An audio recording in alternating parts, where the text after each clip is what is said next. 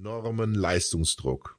Zum einen durch die Umsatzvorgaben, zum anderen spielen aber auch die persönlichen Befindlichkeiten und die zwischenmenschliche Chemie eine wichtige Rolle. Die komplexen Führungsaufgaben, die Sie im Bereich Vertrieb zu erfüllen haben, gleichen daher nicht selten dem berühmten Sack Flöhe, der gehütet werden muss. Und alle Aufgaben sind auf ein gemeinsames Ziel auszurichten. Deshalb zählen Ihre Führungsqualität, Ihre Führungsfähigkeiten und Ihre Führungsfertigkeiten ganz besonders. Als Führungskraft werden Sie dafür bezahlt, gewisse Unternehmensziele zu erreichen. Umsätze, Erträge, Abschlussquoten. Letztendlich geht es darum, dass die Zahlen stimmen. Das ist Ihr Output, den Sie dem Unternehmen schulden. Häufig werden diese Ziele laufend verändert. In vielen Vertriebsorganisationen soll der Umsatz jährlich etwas wachsen, da zum Beispiel die Marge sinkt. Das bedeutet in der Folge, dass Sie Ihre Leistung sowie die Leistung Ihrer Mitarbeiter steigern müssen. Erstes und wichtigstes Mittel, um dies zu erreichen, ist, Performancebremsen zu lösen. Wenn ein Mitarbeiter oder eine Führungskraft Schwierigkeiten hat, die Ziele zu erreichen, können vier Ursachen dahinter stecken. Weiß nicht Probleme, Verlangen nach einer klaren Zieltransparenz und einer präzisen Definition von Aufgabenfeldern. Bei Kann nicht Problemen stehen mangelnde Fähigkeiten und Fertigkeiten im Mittelpunkt. Will nicht Probleme verweisen auf das wichtige Thema Motivation. Wissen Sie, wie Sie Ihre Mitarbeiter wirkungsvoll motivieren? Wie Sie ihnen das innere Gefühl vermitteln, ein Ziel unbedingt erreichen zu wollen?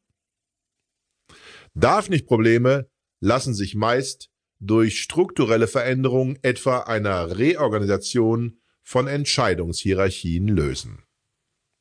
Ein situationsbezogenes und gerechtes Teammanagement verlangt einiges von ihnen, ist aber auch ausgesprochen effektiv. Seien Sie Ihren Mitarbeitern ein Partner, der sowohl unterweist als auch zielführend coacht und als Mentor zur Verfügung steht. Informieren Sie zu den gestellten Aufgaben entsprechend des Reifegrades Ihrer Mitarbeiter. So sichern Sie die Leistungsbereitschaft Ihrer Mitarbeiter und setzen Standards.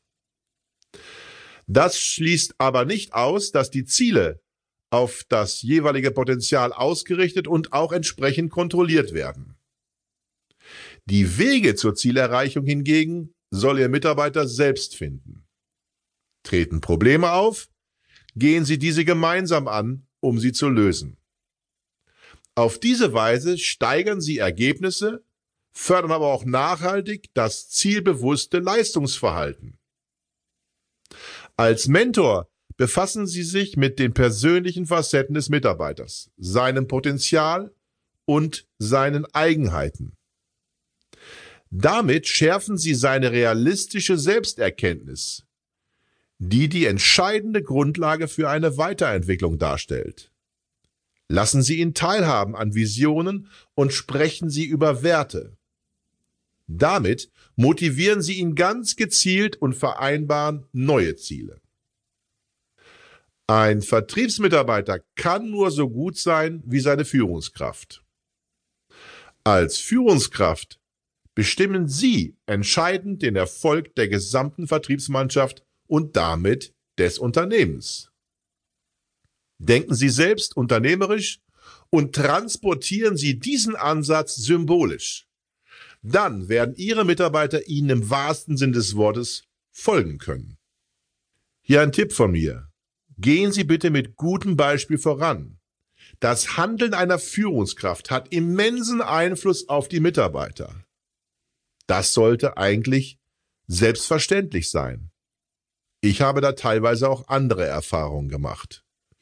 Ich habe einen CEO eines großen Unternehmens gesehen, der vor den Augen seiner versammelten Belegschaft freitags um 15 Uhr sein Golfgepäck in seinen Wagen